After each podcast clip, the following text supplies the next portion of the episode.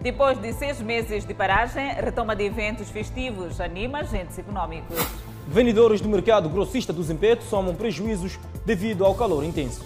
Ministro da Indústria e Comércio garante controle de qualidade e preços de produtos. Estados Unidos da América começam operação para distribuir primeiras vacinas contra a Covid-19.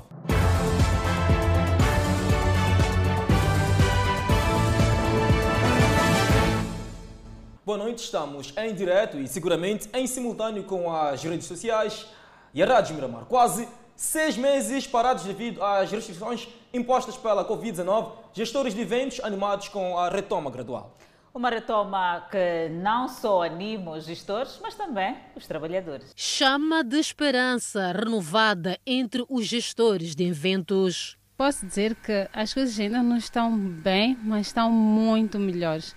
Considerando este tempo em que vivemos, as coisas estão muito melhores. Seis meses de interrupção total das atividades, substituídos com música e muita animação. É claro está, medidas de prevenção. Latifa conta que os eventos em espaços abertos, como o jardim, é a preferência de muitos. Nestes seis meses, todos os clientes que tinham reservado estão a retomar de forma faseada as suas marcações. Algumas foram mesmo feitas este ano, algumas estão a passar para o próximo ano. Quem também está satisfeita é a Rosa, gestora de eventos que perspectiva um 2021 melhor. Conta que para superar a crise apostou também na área da acomodação. Enfim, neste momento estamos mais satisfeitos, não é? Porque aos poucos os eventos voltam, os casamentos voltam, os seminários voltam. Então, pronto, é um final de ano promissor. É uma retoma que não só enche de expectativa os gestores de eventos, mas também os trabalhadores que, por conta das restrições, tiveram que ficar em casa.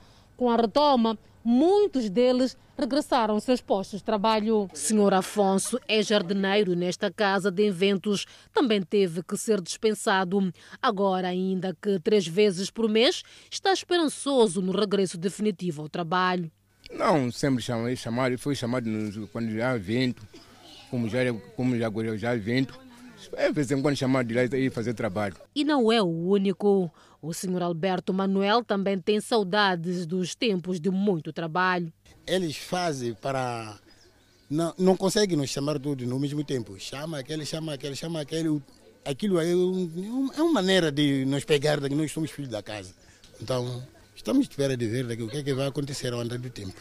Contudo, os desafios destes gestores é o aparente relaxamento das medidas por parte dos convidados e, sobretudo, depois do almoço. E o MC vai sempre de hora em hora chamando a atenção, chamando a atenção do, dos convidados. Só assim eles despertam, porque se ficamos todos calados e não se fala nada sobre a Covid durante o evento todo, então aí notamos que o relaxamento é geral. Um ano promissor e com muitos eventos é o desejo de todos, mas sem deixar de lado as medidas de prevenção enquanto durar a pandemia. Os vendedores do mercado grossista do Zimpeto somam prejuízos devido a calor intenso. Produtos como tomate, pimento, pepino e outras hortícolas estão a deteriorar-se. Se o sol é intenso para quem anda pelas ruas da cidade, hortícolas também sofrem o impacto da intensidade solar. Produtos no grossista do Zimpeto estão a apodrecer devido às altas temperaturas. No retrato frontal, imagens de produtos estragados em resultado do calor intenso que se vai sentir na cidade de Maputo e na zona sul do país. Facto é que quanto mais aquece, mais prejuízo somam os comerciantes aqui do mercado grossista do Zimpeto. Baixar o preço é uma das soluções do problema. O tomate, por exemplo, a caixa que era vendida a 600 meticais está a ser comercializada atualmente a 500 para evitar que fique exposto ao sol e ninguém compre. Excesso de calor, corre muito risco de se estragar mais rápido. Sim. E quais são as estratégias? O que é que vocês fazem para evitar isso? Não vendemos, se naquela fase de manhã não acaba. Temos que procurar mais eh, diminuir o preço, abaixar o preço, para acabar o tomate durante o dia.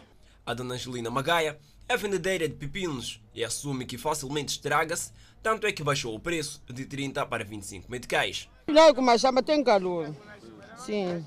Sabe como de manhã como está? Isso é calor isso aí. Hum, pepino deve ser assim mesmo. Estas caixas de tomate e pimento apodreceram devido ao calor intenso e a proprietária soma grandes prejuízos. Essa senhora de dono desse, desse produto, até agora acaba de ligar e dizer, pá, ele está mal desse cara de tancer blando de sol. E está mal de verdade o blando, o preço que ele vendeu, nem a pegação do de, de aluguel do carro, nem dos para pagar o trabalhador, é difícil. Alguns comerciantes, mais do que baixar preços, buscam outras soluções. O calor está a bater muito, a terra não aguenta. E quando não tem um sistema de gota a gota, rega, regar aquele sistema via canteiros, estraga mais. Então a pessoa primeiro que está conseguindo pôr o sistema de gota gota, é custar, fica um bocadinho risco o tomate. E a forma de, de, de vender também. O tomate está a sofrer, não estamos a aguentar vender uma, uma boa coisa aqui no mercado por causa de calor. O movimento de consumidores continua relativamente normal, apesar de já se estar em dezembro, mês da quadra festiva.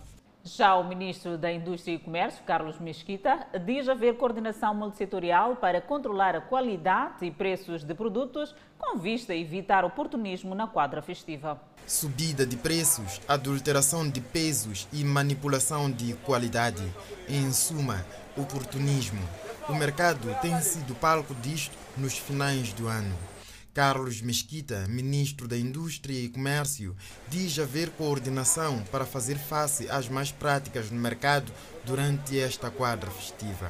O Ministério da Indústria e Comércio e outros setores, porque nesta altura do ano nós temos uma equipe intersetorial, eh, transportes, saúde, energia, agricultura, as alfândegas, eh, é uma equipe multissetorial eh, que reunimos com regularidade e fazemos uma avaliação do estado do comércio a nível territorial. Mesquita falou à nossa reportagem depois de lançar em Boane a iniciativa para o desenvolvimento sustentável de mercados periurbanos, onde considerou que o centro comercial de Umpala é um projeto municipal digno de réplica. Os desafios são extensivos ao setor produtivo moçambicano, em geral, e às pequenas e médias empresas nacionais em particular, para tirarem proveito da iniciativa de desenvolvimento sustentável dos mercados periurbanos, no crescimento do mercado nacional e das oportunidades de exportação.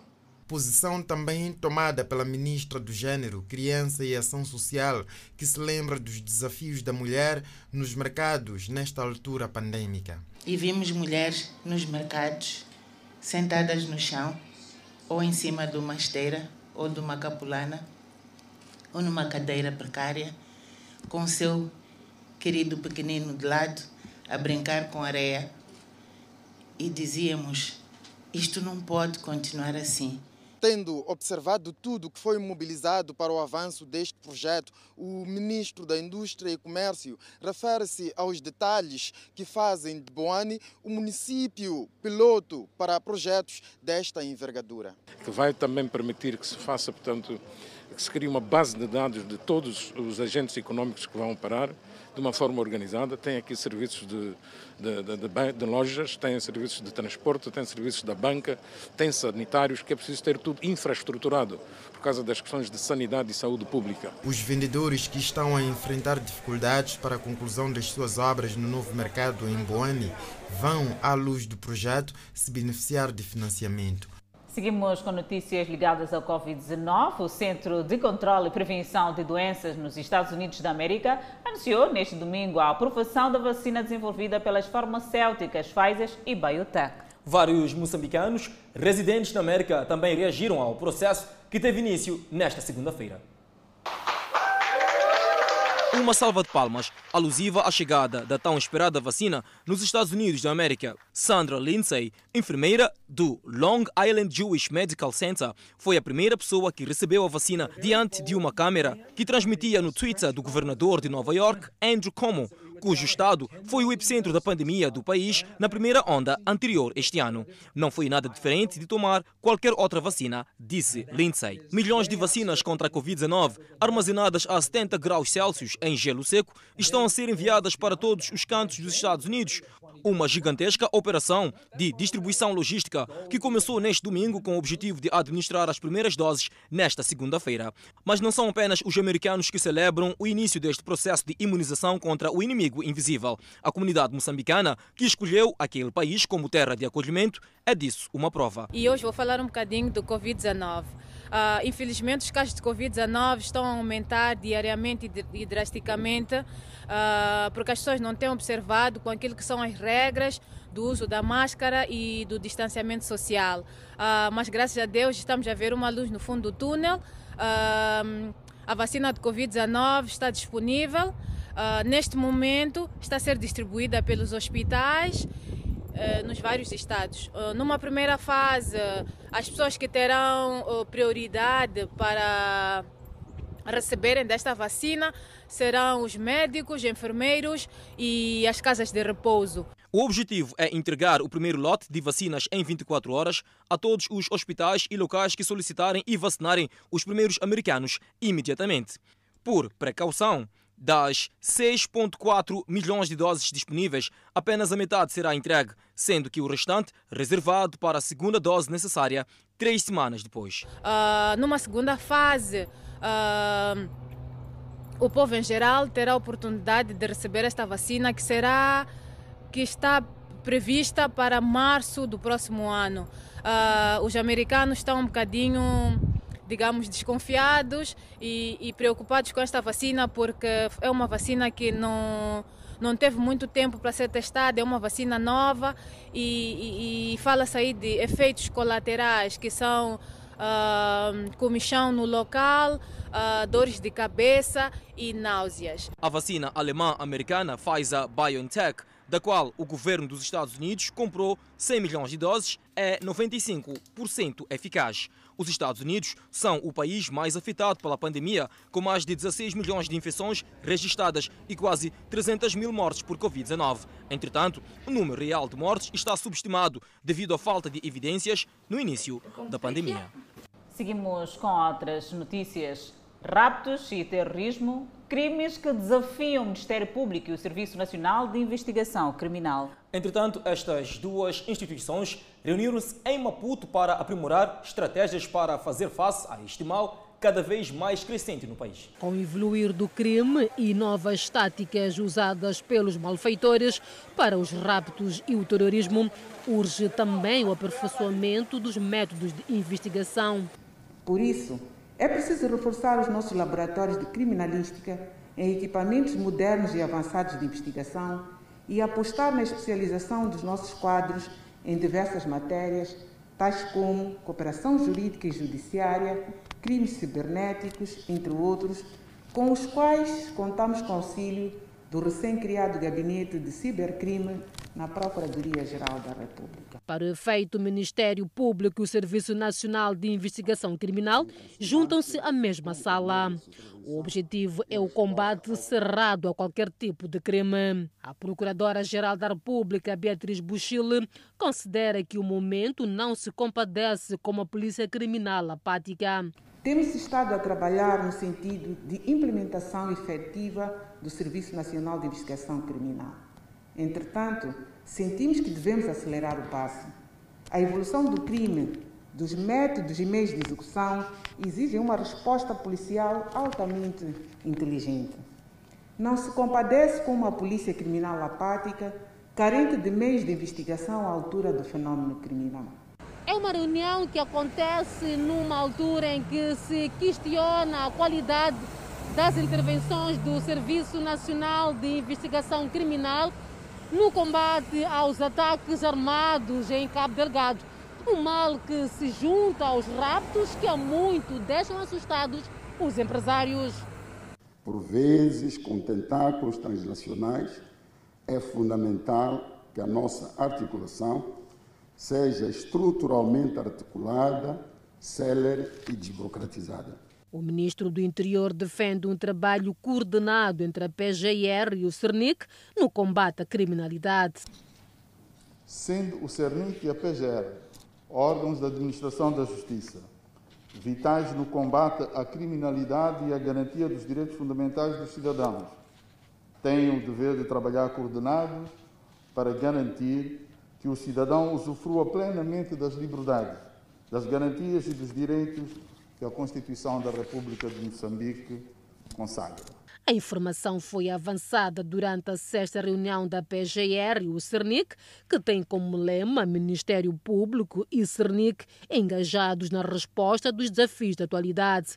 A indústria extrativa contribuiu com 16,7 mil milhões de meticais em receitas tributárias em 2019. Adelaide. A informação foi avançada durante a divulgação do nono relatório da Iniciativa de Transparência da Indústria Extrativa. O nono relatório de reconciliação da Iniciativa de Transparência na Indústria Extrativa traz os dados referentes às receitas da indústria extrativa para o ano 2019 alocação de receitas, distribuição por setor, distribuição por empresas, despesas fiscais, entre outros indicadores, são alguns pontos realçados em números. Em 2019, a indústria extrativa encaixou 16,7 mil milhões de meticais de receitas fiscais. O total de receitas do ano 2019 arrecadadas pelo governo de Moçambique ascende a cerca de 258 mil milhões de meticais, dos quais a indústria extrativa contribuiu com cerca de 16,7 mil milhões de meticais, que é cerca de 6% do total da receita arrecadada pelo governo. Estas receitas são provenientes dos diferentes tipos de tributo, destacando o IRPC, que é a maior parcela, com cerca de 8 mil milhões de, de meticais.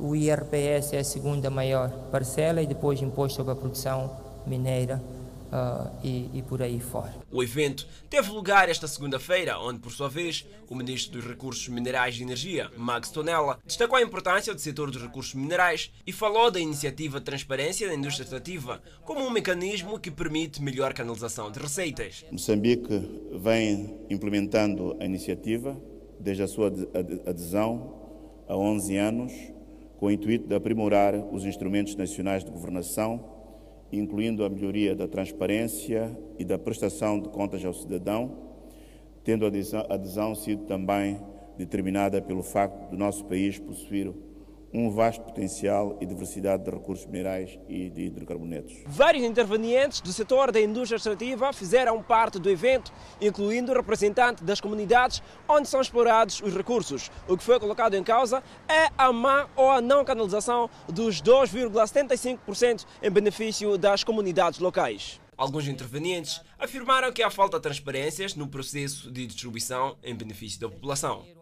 A cidade de Maputo acolheu hoje, por iniciativa do Presidente da República, Filipe Nunes, a reunião de consultas de alto nível. A reunião contou com a presença de Cyril Ramaphosa, Presidente da República da África do Sul, Moedes Massis, Presidente da República do Botsuana, Emerson Nangangwa, Presidente da República do Zimbábue e Samia Sul, Vice-Presidente da República Unida da Tanzânia. A reunião de consultas de alto nível exprimiu consternação e endereçou condolências ao Reino de Sotine pelo desaparecimento físico de Ambrose Ndjamin, primeiro-ministro do Reino de Sotine, ocorrido a 13 de dezembro. Debruçou-se ainda sobre a cooperação econômica regional, com destaque para a dinamização dos corredores de desenvolvimento, nomeadamente os de Nacala, Beira e Maputo, para além de concretização do projeto do Porto de Tojabin.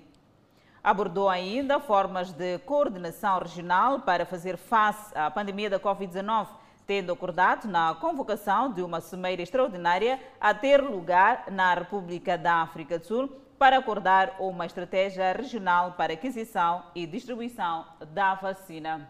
Empresários defendem o fim da onda de raptos no país. O candidato à lista A nas eleições para a presidência da CTA, Agostinho Vuma, promete soluções para pôr fim a este fenômeno criminal. A lista A, encabeçada por Agostinho Vuma na corrida à liderança da gestão da Confederação das Associações Econômicas de Moçambique, CTA, faz balanço positivo da campanha que foi realizada em todas as províncias do país durante as duas últimas semanas, tendo o processo iniciado na cidade da Beira, com a participação de empresários de outros pontos da província de Sofala e Manica. O diretor de campanha da lista A, Adelino Buque, disse esta segunda-feira ter constatado que o grupo de apoio da lista de Agostinho Vuma está nos 83,3%, cerca de 100 associados, incluindo federações. Durante a campanha da lista A, na qual apresentou-se os planos de governação para a liderança da CTA nas províncias do Norte, Centro e Sul do país, a grande preocupação apresentada pelos empresários está relacionada com a questão da segurança dos empresários.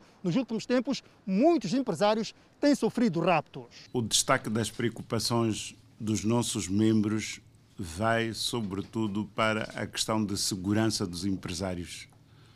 A questão dos raptos foi reiteradamente posta pelos nossos associados e penso que ganha, por causa disso, um espaço de relevo naquilo que deverá ser a futura governação da nossa Confederação das Associações Económicas de Moçambique.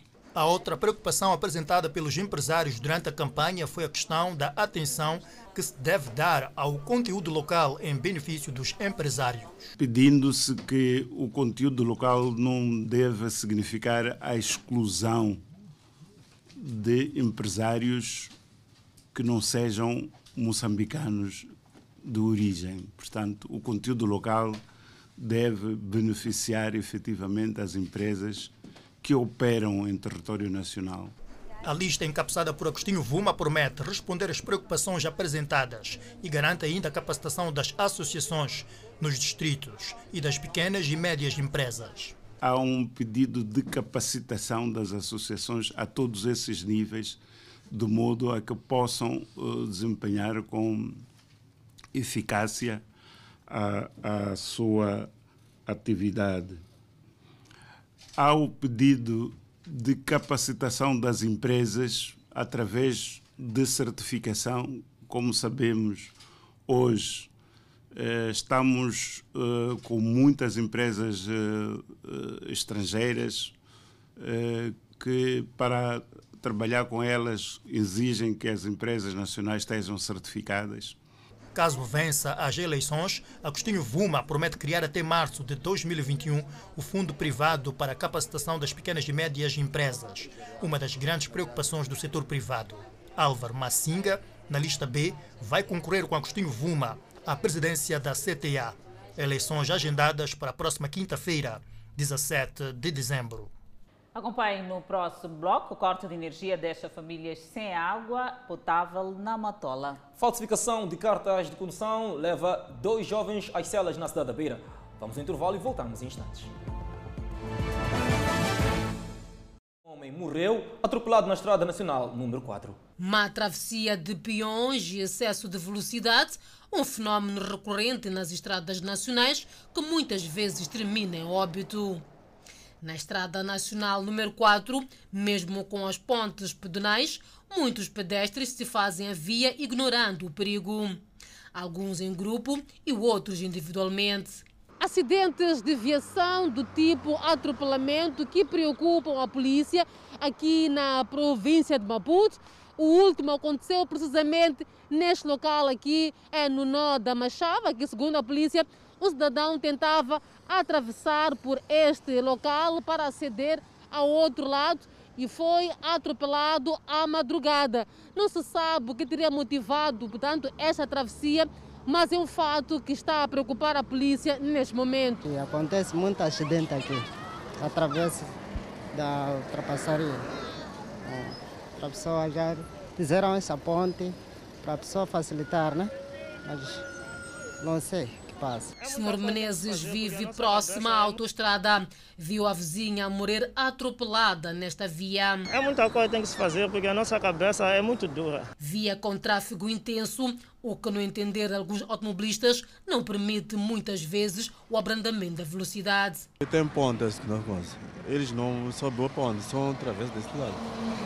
Quando o carro tem velocidade, anda velocidade, aconteceu acidente. Com a proximidade da quadra festiva, aumenta a preocupação de alguns cidadãos.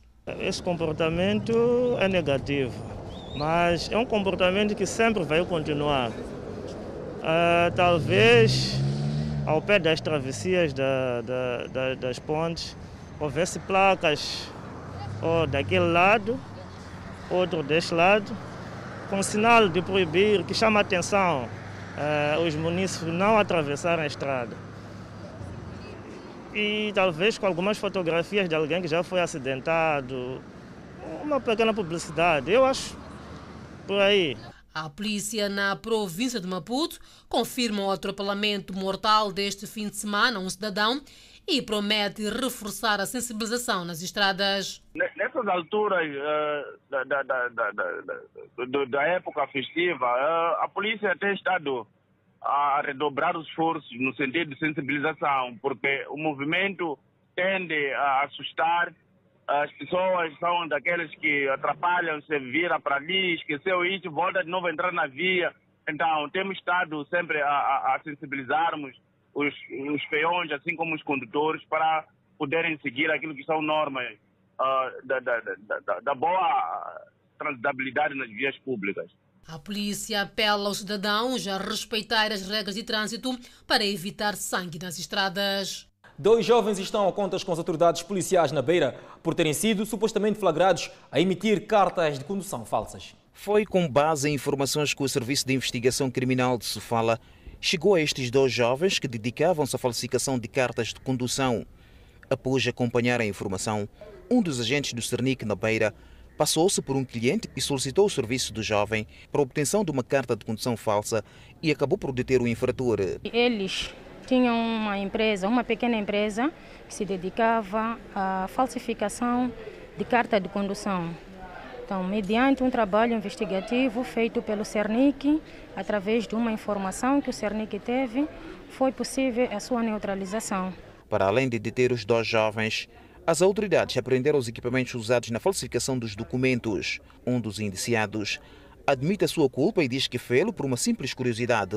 Falsifiquei uma carta que sou o senhor João, que é o da Cernic, disfarçado. Primeiramente, ele quando pegou a carta, ele olhou, disse que tá bom, tá bom, eu te admirei. Um palhaço, como tá bom isso? Isso não tá bom. Isso tá bom mesmo? Ele quer me dar dinheiro de graça? Eu admirei. Eu tá. Se está bem, então está bem, vamos lá me fazer o pagamento, o restante. É uma oportunidade, assim você vai me dar dinheiro, eu já estou na minha. Apesar de ter mostrado algum sinal de arrependimento, o jovem diz que caso a sua ação tivesse tido sucesso, iria continuar a falsificar cartas de condução. Para dizer a verdade, é uma experiência nova para mim. Habituei muito mais a fazer cartões de visita, sei lá o quê, com o material PVC que eu uso. Então foi uma curiosidade de eu querer fazer uma carta. Ah, por que, é que não pode ser possível isso? E se desse certo, qual seria o caminho assim? Hum, se desse certo, acho que o senhor sabe qual seria o caminho.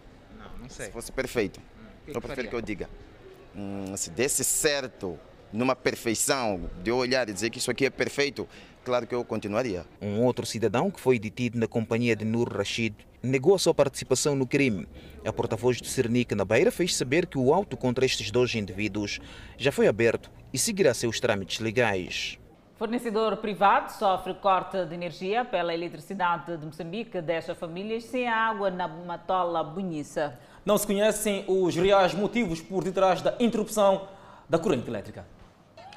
Dona Flora faz parte das famílias que dependem da água deste fornecedor privado. Aqui está a sofrer de água, não tem, não tem água. Não está, aqui a água está mal, não tem água, não sai água. É assim há dois dias que não chora água na torneira dos moradores. A informação do corte da baixada de energia preocupa ainda mais os moradores. Preocupação acrescida, pois os moradores não têm informação de que teria levado a EDM a interromper a corrente elétrica a partir do poste de energia. Viemos reclamar, não reclamar, epa, ora fala aquilo, ora fala aquilo. Não apanha nenhum resultado até agora. A baixada já está cortada ali. Não sabemos o que, é está a acontecer. Está a ver? Não sabemos o que, é está a acontecer. Só, pronto, nós não podemos reclamar até chegar aonde. Talvez vocês podem nos ajudar, o que, é está a acontecer. Tem água da FIPAG que passa daqui. Mas a água não, não para meter água aqui é difícil. Mas quando a gente andarmos a, a procurar o que, está a acontecer, essa empresa de, de, desse furo aqui é que está a trancar as portas para meter a água aqui nessa zona. Ao que tudo indica, as reclamações no fornecimento de água são antigas. Mas não é que tudo isso aqui está, está nos dando uma satisfação. Nem a população toda aqui não está satisfeito. Hum? E a água daqui, quando você passar dia 10 sem pagar, se você está dever 200 meticais, tem que pagar 350 meticais. Está e depois vem cortar. E quando eles vêm cortar, você vai pagar a dívida. Que tem que pagar mil meticais para vir colocar de novo. Tá? Isso aí é um prejuízo para nós. Hein? Não há emprego, não há dinheiro, não há nada. Mas sobre essas todas as vandalizações, estamos a vandalizar essa empresa de água. Com as altas temperaturas que se fazem sentir nos últimos dias em Maputo, aumenta ainda a preocupação. Não sabemos como é que vai ser com esse calor, porque precisamos de água mesmo. Não foi possível ouvir reação do proprietário. Ao telefone, um dos trabalhadores recusou a dar mais detalhes sobre as preocupações dos moradores. O antigo delegado provincial da Renamo e ex-deputado da Assembleia da República está fora de convívio familiar. Sofrimento Matecanha foi elevado da sua residência por desconhecidos. Foi exatamente nesta residência, localizada no bairro Nhamaonha, na cidade de Chimoio, onde o antigo delegado provincial da Renamo e ex-deputado da Assembleia da República, Sofrimento Matequenha, foi levado por desconhecidos. O caso ocorreu no último domingo. Na ocasião, Matequenha encontrava-se a fazer limpeza no seu quintal e foi daí onde um grupo de indivíduos, até aqui a monte, empunhando armas, levaram sofrimento Matequenha. Então ele fazia serviço dentro da casa e de repente vi, arromparam muro, entraram dentro do quintal e manipularam a arma para ele e para mim e para Canje. Cães logo teve medo, fugiram e ficaram a apontar a arma para mim. E de repente vi mais duas pessoas com a arma atrás dele. Ele que estava na varanda, entrava dentro e quando falou, senhor, desce. Não pode descer da varanda, sai daí. Vamos entrar no carro. Quando subiram aqueles da polícia, lhe empurraram, jambaram mais muro com ele, depuseram no carro. A esposa do antigo deputado e ex-delegado conta que o grupo não levou muito tempo para protagonizar o raptado. Era muito. Quase toda a casa estava franqueado com eles, fora do quintal do muro estava franqueado com eles, com armas todos. O irmão da vítima conta que a notícia chegou de surpresa e ficou indignado, uma vez que este já não fazia parte do partido. Aqui, epa, estou sentindo muito mal porque essas informações que eu tenho agora, estou mesmo indeciso, nem sei de nada, porque ele já estava em casa. Se continuava com o que é, eu já não sei disso. É por isso, nessa razão, estou admirado. O que aconteceu mais, ele já não, já não estava no partido e na Assembleia da República, já, o mandato já tinha acabado, já estava aqui em casa. Quem vinha mais aqui provocar problema com ele, já, eu já não sei dessas coisas. A Polícia da República de Moçambique não confirma o rapto e convida a família a submeter a queixa numa das subunidades policiais.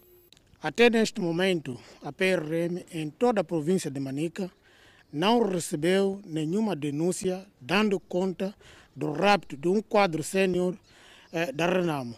Neste momento, aconselhamos a família para se dirigir a uma subunidade policial para fazer a queixa com vista a sensitar diligências com vista a restituir a liberdade deste cidadão. Este caso acontece depois da denúncia feita pelo líder da junta militar Mariano Nhongo, que acusava as forças de defesa e segurança de raptarem membros da sua família. Um caso demasiado preocupante e para ver e ouvir no próximo bloco, malária continua a assolar a província de Nampula Adelaide. E Moçambique registra mais 188 recuperados da Covid-19. Notícias a acompanhar logo após o intervalo. Até já. De volta ao Fala Moçambique, estreitamos as notícias ligadas ao Covid-19. Moçambique registrou mais 188 recuperados nas últimas 24 horas e atualmente o país tem um cumulativo de 15.006 totalmente recuperados da doença. O país tem um cumulativo de 29 internados. Seguimos com outro quadro de número de casos positivos. Assim, o nosso país tem acumulativamente 17.002 casos positivos registrados, dos quais 16.689 de transmissão local e 313 importados. Moçambique testou nas últimas 24 horas 826 amostras, das quais 48 revelaram-se positivas. Dos novos casos reportados, 47 são de nacionalidade moçambicana e de nacionalidade ainda por apurar. Todos os 48 resultam de transmissão local. Há registro de mais uma morte em paciente infectado pelo novo coronavírus na cidade de Maputo. Trata-se de paciente do sexo feminino de 69 anos de idade e de nacionalidade moçambicana. Moçambique tem cumulativamente 143 mortes devido ao Covid-19 e, neste momento, o país tem 1.849 casos ativos do novo coronavírus. A malária continua como uma das principais causas de internamentos e mortes nas unidades sanitárias da província de Nampula, apesar de esforços desenvolvidos pelo governo e parceiros. Foi revitalizado. Os dados foram anunciados esta segunda-feira pelo setor de saúde, durante a realização da quinta reunião anual do programa de malária, realizada na cidade portuária de Nacala, onde os dados apontam para um aumento exponencial, embora com a redução de óbitos pela doença.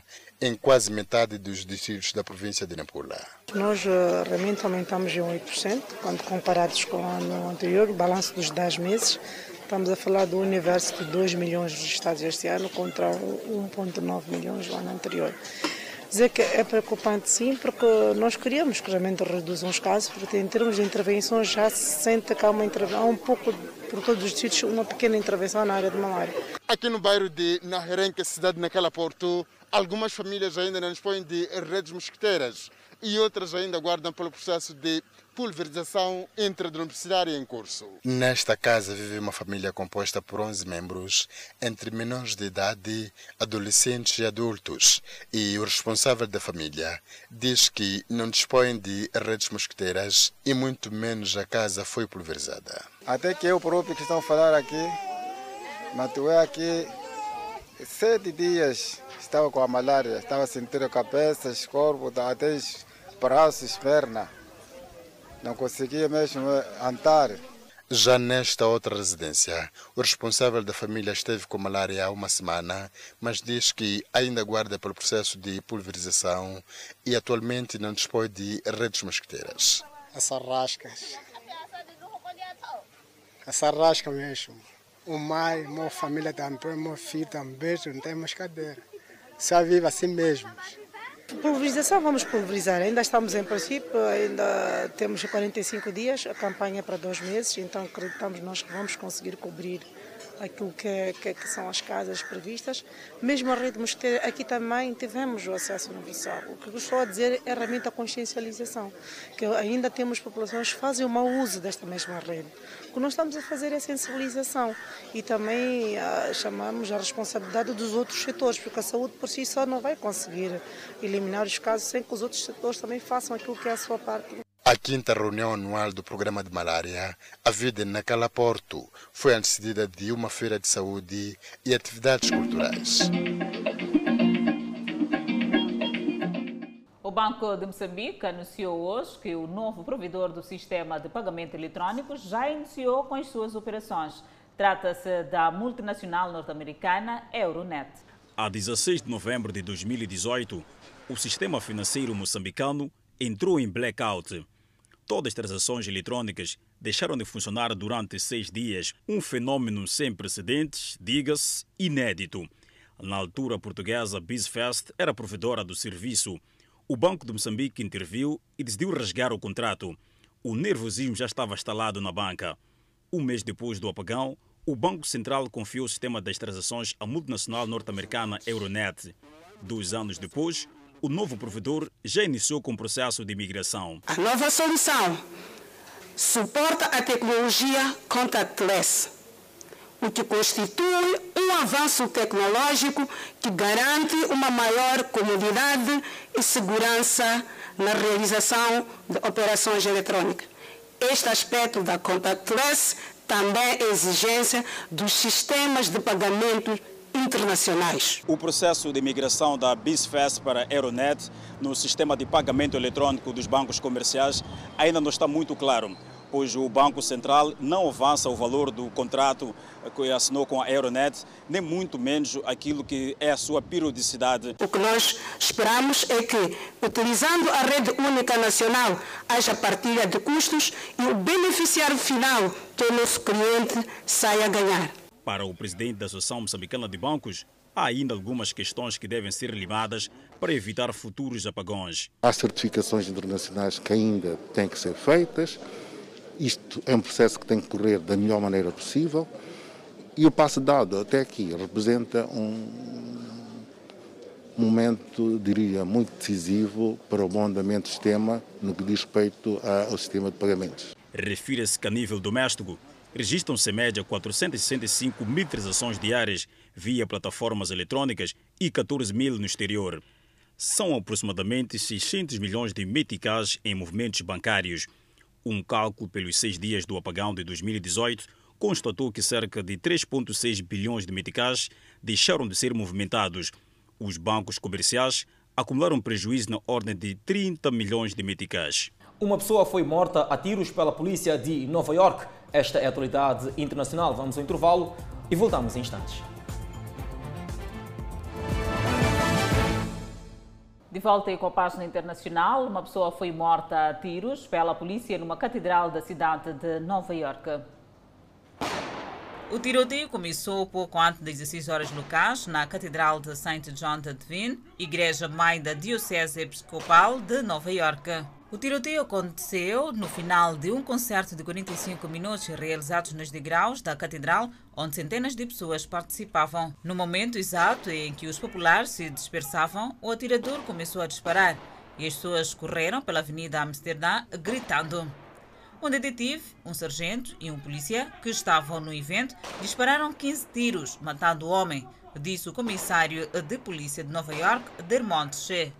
Uma nova geração de radiodifusão por satélite foi lançada no espaço no domingo, transportada pelo foguete Falcon 9 da SpaceX. O satélite SXM-7 fará parte da frota ativa da Cyrus XM e foi projetado para fornecer serviços de entretenimento e dados para os Estados Unidos, Canadá, Porto Rico e Caribe por até 15 anos. Produzindo 8 mil watts de conteúdo, ele fornecerá a maior densidade de potência de qualquer satélite comercial em órbita, de acordo com a SpaceX, substituindo o satélite XM3 atualmente em órbita. Convidamos a um breve intervalo, mas antes a previsão para as próximas 24 horas.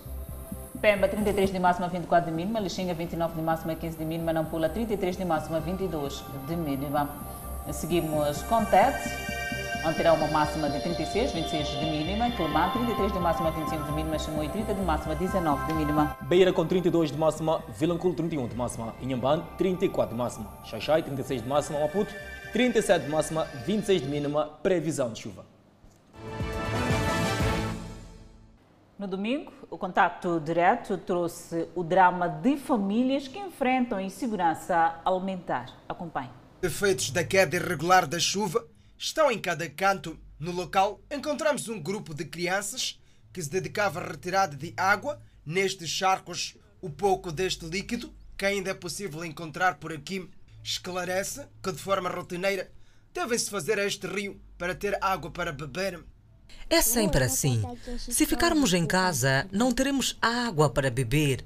Não temos fontanários e muito menos torneiras em casa. É com este recipiente que cartam água para encher o balde. A água servirá para bebermos, cozinhar e até lavar a roupa. Sabemos que a água não é limpa, mas não há alternativas. Enquanto as duas raparigas e suas irmãs abandonam o local, Dona Salfina Alberto permanece. Vive a mesma dificuldade. Busca aqui água. Fizeste ficar em casa, ferver água, começar a beber. Põe na, em plá. Começar a beber essa água. As vossas casas estão perto deste local ou tem que caminhar muito até chegar aqui? Ah, é perto. Hum. Mas o que, que aconteceu com, com este rio? Este rio, quando não ficar cheia, ficamos assim. Quando o rio está cheio, vamos a sofrer muito com esse rio. Bebe água suja, torneira, não tens. Se bebe essa água, fica muito suja. Sim. Não apanham doenças por causa desta água? Hum? Não apanham doenças por causa desta água? Ah, muita doença. Com cólera, malária, com essa água. Água imprópria para o consumo humano. Até porque pessoas e animais partilham a mesma água, todos em busca de sobrevivência. Em vários cantos do rio é possível encontrar fezes de animais. Mas o que levou a dona de casa até o rio Ngala não é apenas o precioso líquido. Esta realidade de quem, dia após dia, busca uma refeição. Este é o drama vivido por esta família que está neste rio situado na localidade de Ingala, no distrito de Mapai. Aqui a busca é pela captura de peixe que poderá servir para a alimentação desta família. Diariamente, a luta tem sido esta. É também aqui onde busca por algo para comer. Ali estão a fazer o quê? Para quê? Está a fechar peixe. Então, isto para dizer que neste momento. Uh, pode aproximar aqui, mamãe. Vocês estão a tentar conseguir peixe para comer? Hum, É para conseguir peixe para comer. Quando tem vindo aqui, tem conseguido peixe, quantos peixes, por exemplo? E dá para comer, está a falar de quatro crianças. Como é que faz? Ah, pelo menos procurar oito. Mas leva quanto tempo? Dá-me duas horas do tempo. Isso quer dizer que pode ficar duas horas de tempo aqui para conseguir esse peixe. Então, assim, o teu filho está a fechar aquele sítio para ver se o peixe que está aqui não passa. É ponto final ao Fala Moçambique. Obrigada pela atenção dispensada. Nós voltamos amanhã.